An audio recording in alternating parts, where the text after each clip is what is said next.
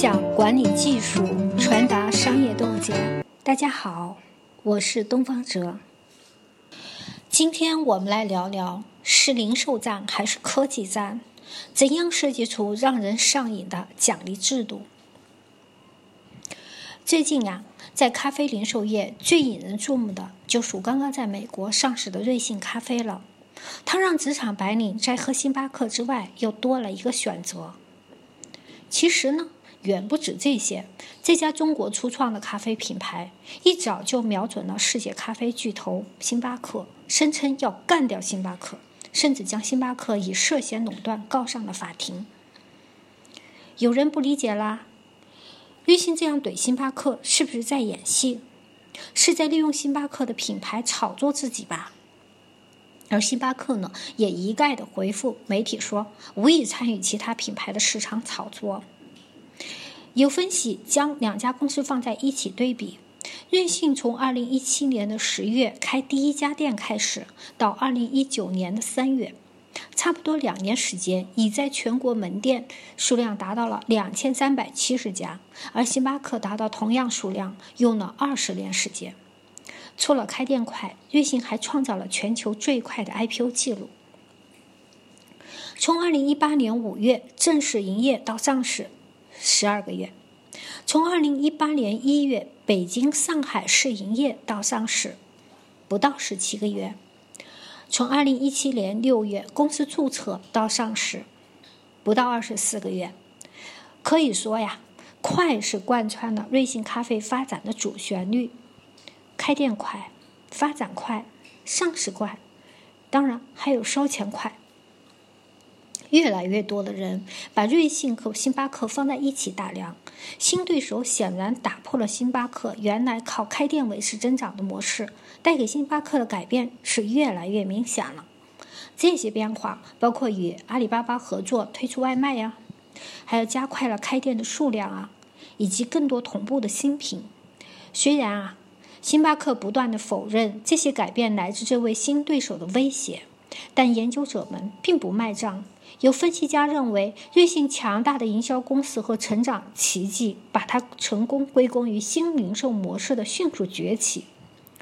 但是瑞幸并不这么看自己，他认为自己的商业模式完全是一个科技驱动的公司。瑞幸说：“我们不是一个食品公司，也不是一个咖啡公司。”我们是一个技术公司，我们是基于 IT 驱动的。嗯，是不是有些吃惊啊？一家卖咖啡的说自己是科技公司。我们翻开瑞幸的损益表，去年瑞幸的收入是八亿四千一百万，而二零一七年是二十五万元，这个是二零一七年收入的三千三百六十四倍，但。营业费用却比收入高出近三倍，简单计算就能发现，瑞幸每次靠卖咖啡挣到的一百块钱，相对应的成本是一百五十二块。这里还不包括门店的租金和一般费用的成本。以投入成本高出收入三倍这件事情来看，瑞幸说的还真没错，它确实更像一家科技初创型企业，而不是一家餐饮公司。这就不难理解了。按高风险高收益的逻辑，为什么不断巨亏的瑞幸咖啡依然能得到资本的追捧呢？那是不是我们可以把瑞幸与星巴克之争可以理解为是新型科技公司带给传统零售公司的冲击呢？瑞幸对对那个星巴克的那个冲击是互联网商业模式对老牌营销的冲击吗？你要真的这么想？那你就可能就上当了。要知道，到今天为止，星巴克的数字化转型之路已经经历了十五个年头。我们来看一组数据哦。目前，它的 APP 上有将近一千三百万活跃的用户，在 Twitter 上有三百六十万粉丝，它在 Facebook 上得到了三千四百万次赞。在美国的星巴克门店，有将近百分之十六的收入是来自于手机的客户端的。他们还挖来了前微软的高管，建立了自己的大数据平台和移动商务平台。首率先在公司内部任命了首席的数字数字官 CDO。你可能想不到的是，目前在北美最成功的移动支付商不是谷歌钱包、Square、贝宝等科技公巨头，而是星巴克的咖啡连连锁的星巴克移动支付。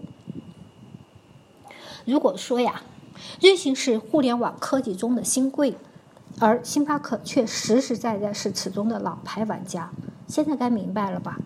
表面上向传统老牌公司挑战的瑞幸，这次打响的其实是一场科技公司之间的数字技术大战。与其研究模式的胜利，不如分析两家公司在数字技术上的运用能力，更能看清楚新旧玩家是如何玩转传统零售业的。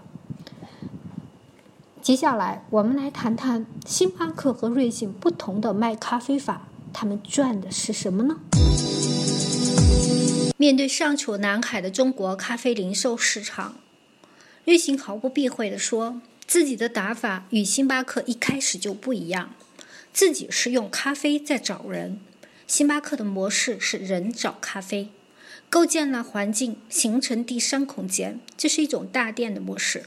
虽然吧，提高了体验，但最终每一杯咖啡中有十元是为了支付环境费的。相反，瑞幸咖啡改变了星巴克传统的咖啡馆模式，用小店面无限的接近消费者，而且因为不用支付高额的环境费，所以瑞幸咖啡的价格也比星巴克要便宜，所以叫做好喝的咖啡从来都不贵。以上啊，仅仅是瑞幸的解释。如果好喝的咖啡真的不贵，瑞幸为什么一直亏损呢？瑞幸在发布会上扬言，花八亿买两千家直营店是笔好生意，以后还会亏更多。瑞幸甚至在招股书中写道：“自我们成立以来，我们已经产生了重大的净亏损，未来我们可能继续遭受重大净亏损。”财大气粗的瑞幸对于亏损像玩似的，为什么他还说好喝的咖啡不贵？为什么他认为自己是用咖啡在找人？两年时间把人家二十年做的事儿都做完了，是不是一个神奇的存在呢？要了解其中的原因啊，先要对瑞幸的顾客群做一个画像：星巴克企业客户，办公白领，对消费空间没有特别的要求，对价格有所在意。那这样描述下来，是不是有一些熟悉呢？我们来分拆一下瑞幸的打法。首先，以星巴克作为目标，不断强化瑞幸等于星巴克的概念。因为以中国人的饮用习惯，咖啡还处在一个待教育的市场。我们知道，教育的费用是最贵的。星巴克在这个领域花了二十年，才建了三千五百家店，用瑞士星巴克的咖啡去找到那些已被教育了的喝咖啡的群体。采取比星巴克的咖啡更低的价格，放大部分客户的需求，比如说更便宜的咖啡啊，不设场景随处可以喝的便利，这样就很快的收割了一批星巴克的顾客。其次，以移动 APP 上显示的单杯数、单店数密集区，迅速锁定这类群体所在的位置，进行门店布局，开设或新增门店。把对方的客户或潜在客户变为自己的客户，这就是用咖啡找到的第一批存量客户。第三，再用存量去找增量，省去了市场拓展和客户教育的费用。从这个角度来看，两年时间就开出上千家店，聚集上千万的客户，好喝的咖啡确实不贵。瑞幸卖的是咖啡，赚的是朋友圈粉丝数，确实很划算哦。相较于瑞幸，老牌玩家星巴克又是如何进行门店拓展的呢？先说说他们选址功夫吧。美国知名房地产数据公司 Zero 发现，在1997到2014的17年间，距星巴克400米内的房价上涨了96%，而对应的整体房价上涨仅为65%。Zero 经过大量的分析指出。嗯，星巴克看起来不是在追涨，而是预测了区域升值，这是关键。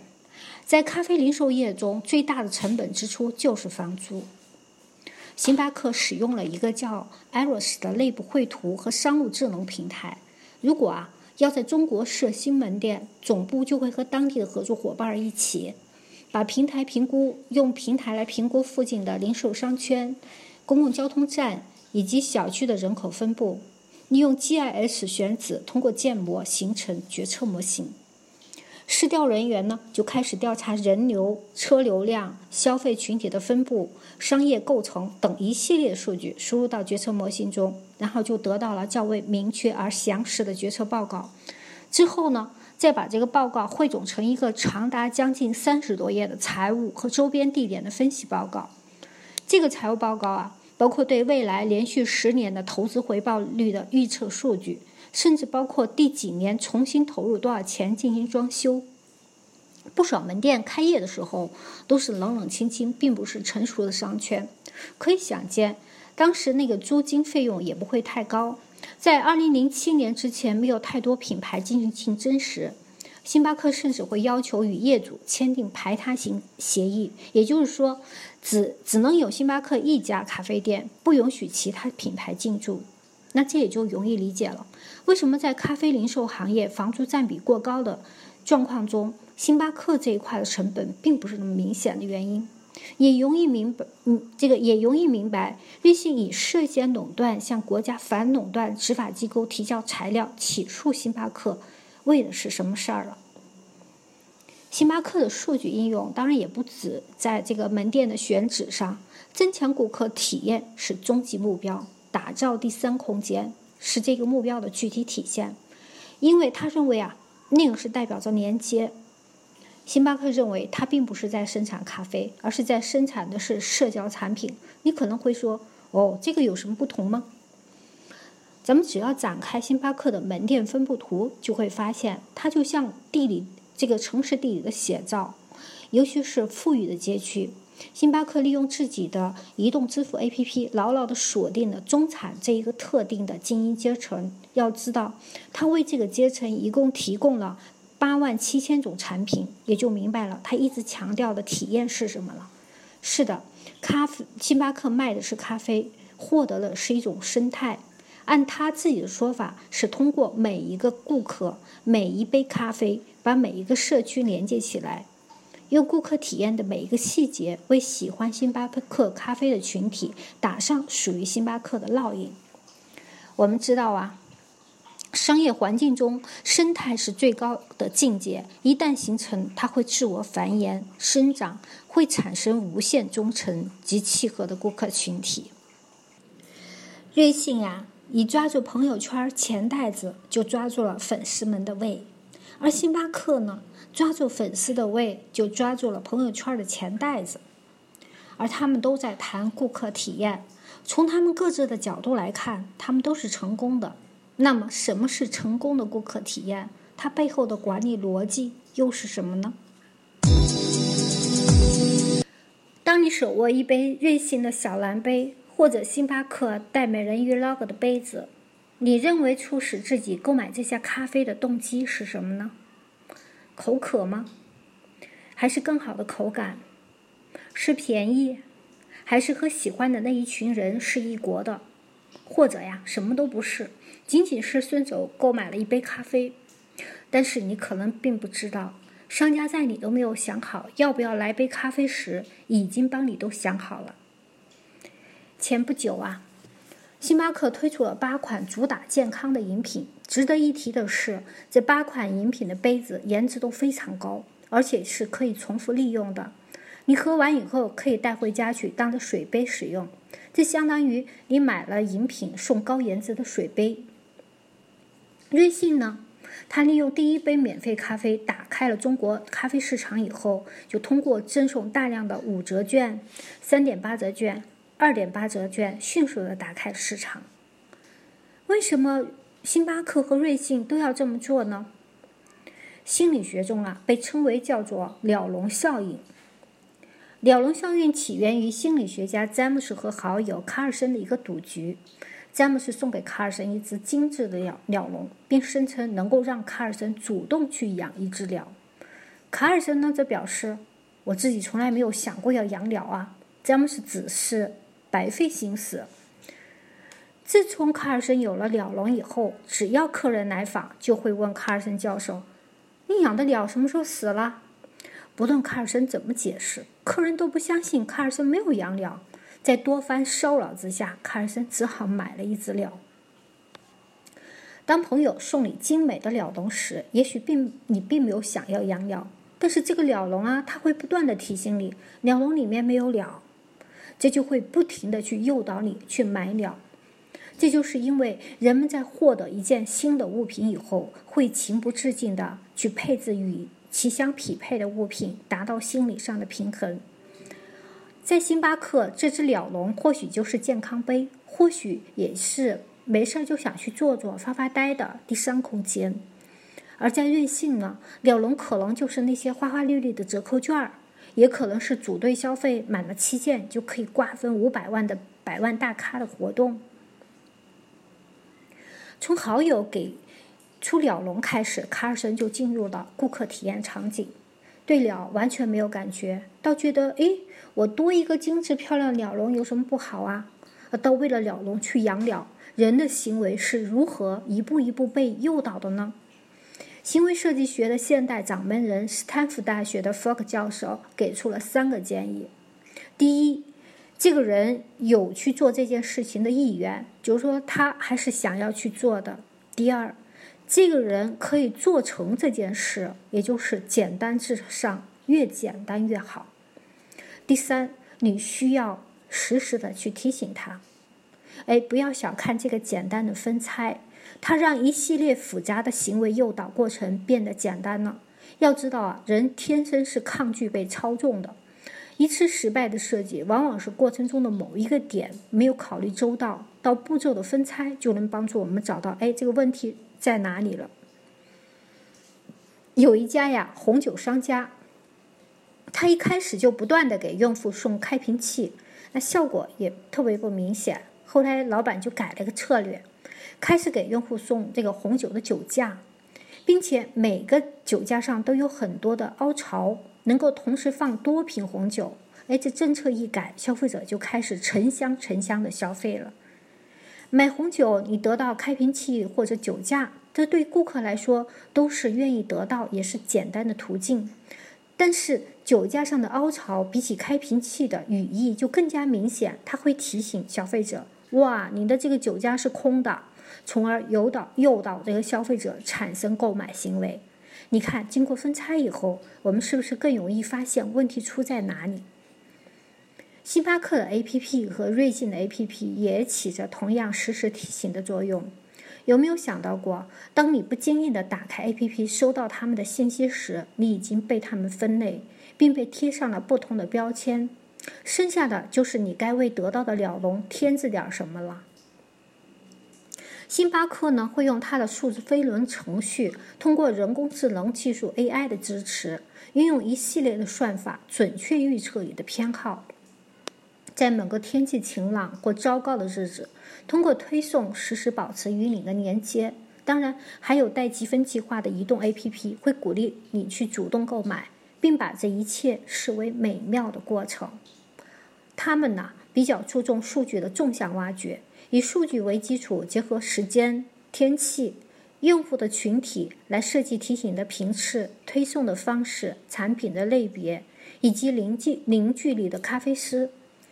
瑞幸呢也采也是采用移动 APP 对这个用户产生提醒作用，但使用方法上呢。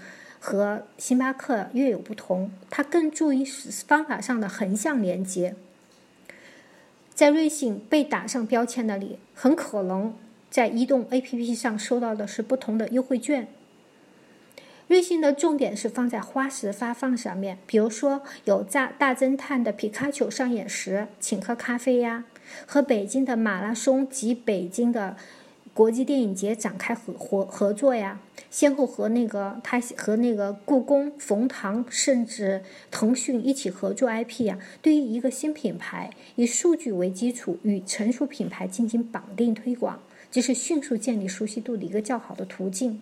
用这种方法，一年半时间，瑞幸的获客成本是从一百零三块五下降到十六块九，成绩提升很明显。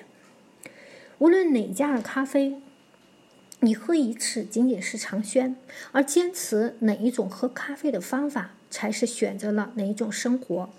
站在商家的角度来看，持续的购买，也就是提高复购率，是需要更为精细的制度设计的。下面我们来谈一谈，在制度设计上，我们还能做一些什么？设想一下，卡尔森开始为他的鸟笼买鸟了，我们很高兴。如果卡尔森接着为他的鸟又配上寝具、娱乐设施、运动场，然后还为他鸟再配上太太，会不会更让人期待呀？如何使我们每一次设计都达到这样的效果呢？一个著名的心理学实验给出了解决的思路：一只被装在透明盒子里的老鼠，盒壁上呢有个操纵杆儿，只要老鼠一推操纵杆儿，上面就有食物掉下来。但如果它每次操作都有食物掉下来，而且掉下来的食物每次都一样多，那这只老鼠去推操纵杆的积极性就会很快减小。但如果我们把这个实验稍稍调整一下，设定老鼠推操纵杆不一定每次都会有食物掉下来，而且掉下来食物的量每次都不一样，结果啊，这只老鼠对推推操纵杆这件事就会立马上瘾，积极性会有巨大的提高。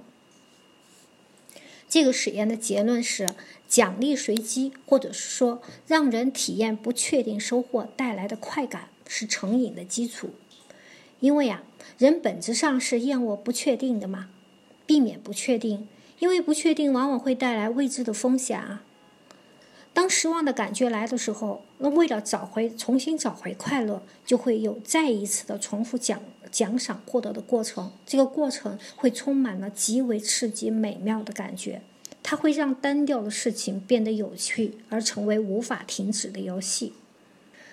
我们还是说回卡尔森的鸟吧，在这个案例里面，不确定的收获是什么呢？我们可以设想，很可能是鸟的情绪。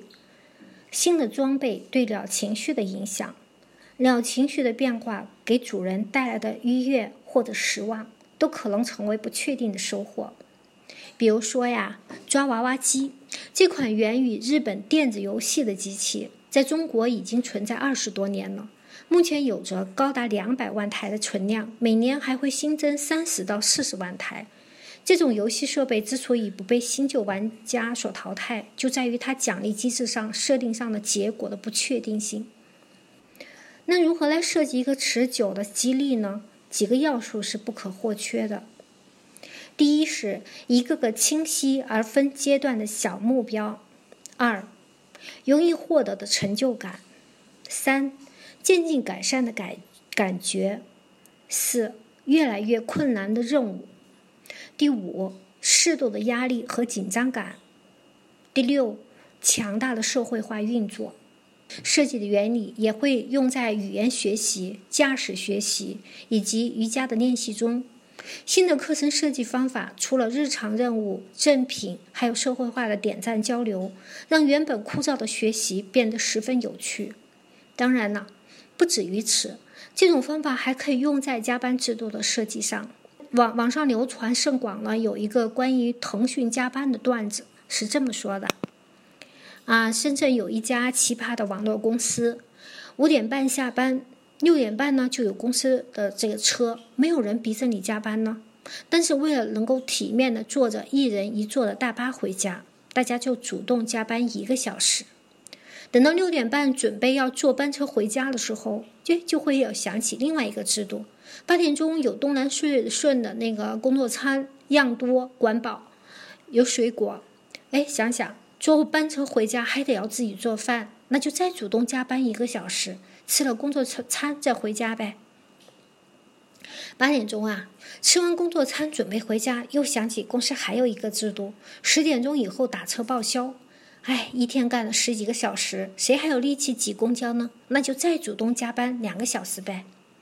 呃，先不论这个不逼员工加班的公司是否是腾讯做法是否可取，单说我们把那个加班作为一个产品来设计，在这个案例中，他对员工的作息时间的数据是掌握的恰到好处的。目标也是有足够的诱惑力的。因为工作场所是封闭的社群环境嘛，对加班者会起到潜移默化的鼓励作用，直接导致的行为就会变成一种主动加班的加班文化。所以从这个角度来看，这样的设计呢是成功的。行为设计啊，还可以广泛运用于各个领域。我们去一家企业考察的时候，了解企业的社会责任时，企业往往喜欢说啊自己做了多少的慈善，捐赠了多少的财物。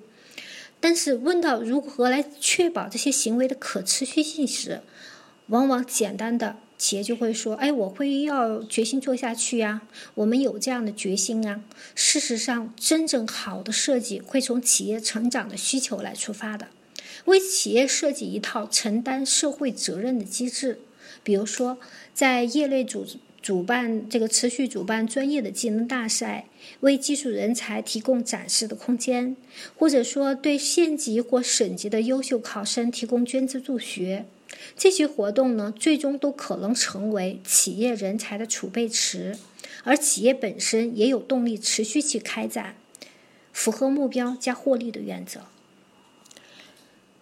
现在我们正面临全新商业形态的大背景。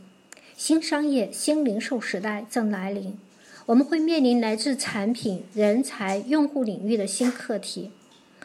小结一下，今天我们讲了瑞幸咖啡、星巴克的数据运用于顾客群不同的方式，从中总结出顾客体验背后的行动设计的逻辑。最后呢，受到奖励机制的设计，您觉得还有哪些可以加入设计元素的例子吗？请在留言区给我留言吧。